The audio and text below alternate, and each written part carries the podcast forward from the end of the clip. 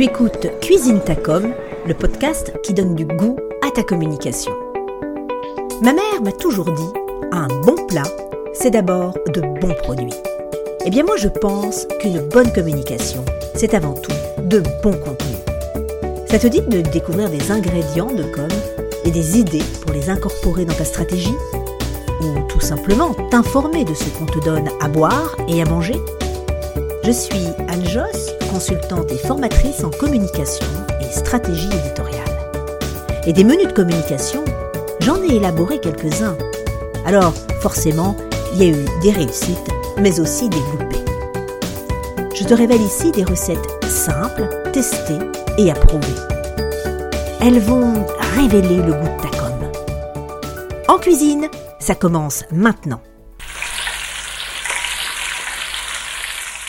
Au menu du jour, le storytelling, ou si tu préfères, la mise en récit. Il est vrai qu'en communication, et en marketing tout particulièrement, on aime bien les anglicismes. Je te parle de cet art de transformer un discours, un écrit ou encore une vidéo en une histoire. En cuisine comme en communication, on sait l'importance du décor, de la mise en scène, de l'éclairage, de la présentation du chef pour mettre en appétit. Mais attention, Raconter une histoire n'est pas un artifice, un tour de passe-passe plus ou moins habile pour maquiller un message difficile à entendre, pour faire passer un sandwich élastique pour un tourne d'or au cini. Alors, c'est quoi le storytelling au juste? Quels sont ses ingrédients et comment les utiliser, les disposer et les doser dans ta communication? Ça, c'est un raffinement qu'on connaissait pas chez moi. Hein. Dans cet épisode, je te révèle quelques secrets d'un storytelling efficace.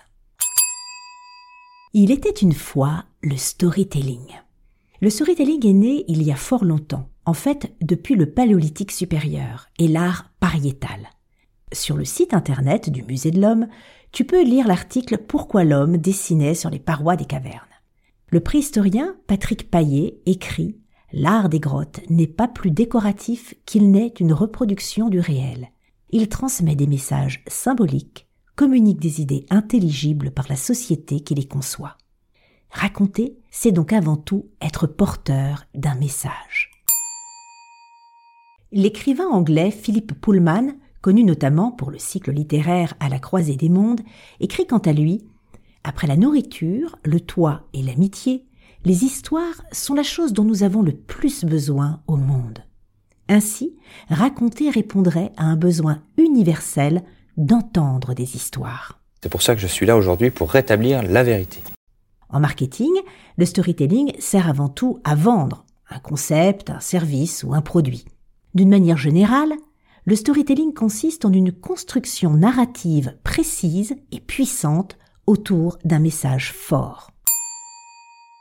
Voici cinq idées reçues que tu dois t'enlever de la tête une bonne fois pour toutes. Le storytelling, ça sert uniquement à divertir c'est de la publicité déguisée, ça coûte cher et c'est donc réservé aux grandes marques, c'est travestir, bah donc mentir, c'est réservé à certains sujets. Ok. Le storytelling s'invite partout dès lors que tu souhaites embarquer ton public. Dernièrement, lors d'une formation sur les présentations orales avec PowerPoint, une stagiaire m'interpelle. Mais Anne, c'est impossible de faire du storytelling quand on présente des chiffres. Deux jours plus tard, Stéphanie ne nous parlait pas de chiffres. Elle faisait parler ces chiffres. Le storytelling a sa place dans un courriel, un discours, une présentation PowerPoint, une publication Insta et même LinkedIn. Le storytelling sert dans tout type de contexte. Une offre commerciale, une reco client, une réunion d'équipe, un cours magistral, un entretien d'embauche. Le storytelling se nourrit de tous les sujets, présentation d'une nouvelle organisation, explication d'une nouvelle procédure, portrait d'un collaborateur, et oui, Stéphanie, même pour présenter tes résultats financiers.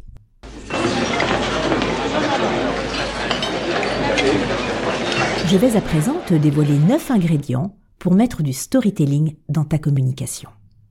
Premier ingrédient, la connaissance de ton public. Une même histoire sera forcément racontée différemment selon celui ou celle à qui tu l'adresses. Tu veux que ton histoire parle à ta cible? Choisis les mots qu'elle connaît. Donne des exemples auxquels elle sera sensible. Cite des personnes qui ont de la valeur à ses yeux. Imaginerais-tu un seul instant servir de la viande à un végétarien ou des céréales à une personne intolérante au gluten? Deuxième ingrédient, l'implication constante de ton public. Parle-lui directement, regarde-le si tu t'exprimes à l'oral, interroge-le, fais-le jouer, interpelle-le dans ton écriture. Ton objectif est d'en faire un acteur de ton histoire. Troisième ingrédient, l'émotion comme liant de ton histoire à la manière d'une bonne sauce. Écoute ce que nous dit Maya Angelou. C'est une poétesse, écrivaine, actrice et militante afro-américaine. Elle dit Les gens oublieront ce que vous avez dit, ils oublieront ce que vous avez fait, mais ils n'oublieront jamais ce que vous leur avez fait ressentir. Quatrième ingrédient, le sens. Le sens comme fil rouge de ton histoire. Quel message se dégage de ton histoire? Dans toute histoire, il y a une morale, un enseignement qui fait grandir. Si tu ne connais pas ta destination, tu risques de te perdre et de nous perdre. C'est autour de cette colonne vertébrale que ta structure narrative va se construire. Ne la quitte jamais des yeux. Et l'on en vient au cinquième point, la structure de ton récit. Tout storytelling repose sur une structure universelle. Un début, une fin, avec sa morale, et le cheminement pour y parvenir. Pour que ton histoire captive, veille à créer une tension narrative jusqu'au dénouement final. C'est ton plan, et tu vas le construire comme un storyboard. Ça revient très bien, il faut bien faire revenir, hein. bien suer, bien suer. Une présentation PowerPoint bien construite s'élabore d'abord avec l'outil mode plan. Pas en mettant des images et du texte. Ça viendra dans un deuxième temps, ça. Oblige-toi à cette discipline, elle va beaucoup t'aider, crois-moi. Sur Word ou Canva, tu peux créer des storyboards très facilement également. Sixième ingrédient, l'identification des obstacles. Quelle tentative, quel plat raté, quelle épreuve, quelle difficulté interne ou externe as-tu rencontré? Cela va donner du relief à ton récit et de la crédibilité à ton histoire. Et puis c'est bien connu, une histoire où il ne se passe rien et où tout va bien, bah, ça n'intéresse personne. Prenons l'exemple d'une reco que tu fais à un client. Plus tu lui montres que tu as conscience des difficultés que le client traverse, plus il se sentira compris. Autre exemple, tu te présentes à un entretien d'embauche. Eh bien, plutôt que de cacher tes failles, il faut en parler, les aborder frontalement, montrer les obstacles rencontrés, parler de tes échecs. Cela va donner plus de saveur à tes résultats. Souviens-toi que c'est dans l'épreuve que le héros se révèle. La suite du repas va vous combler.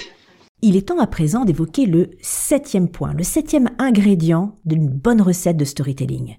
Je veux parler du casting de tes personnages. Il est plus facile de s'identifier à une personne qu'à un concept, tu es d'accord? À travers ce qu'ils vivent, les personnages nous aident à nous projeter et à prendre parti. Ils nous renvoient à notre propre histoire de vie, d'où l'importance de bien les choisir. Si tu fais un film sur ton entreprise, par exemple, pose-toi la question de qui incarne le mieux ses valeurs. Ce serait peut-être pas mal de ne pas interviewer uniquement le PDG. Tu ne trouves pas? Introduire des gentils, porteurs d'espoir ou de solutions, et des méchants, opposants, réfractaires, concurrents, va également rendre ta présentation plus impactante. Huitième ingrédient, la sincérité de tes propos. Faire du storytelling, c'est puiser dans ton expérience personnelle et faire parler ton cœur.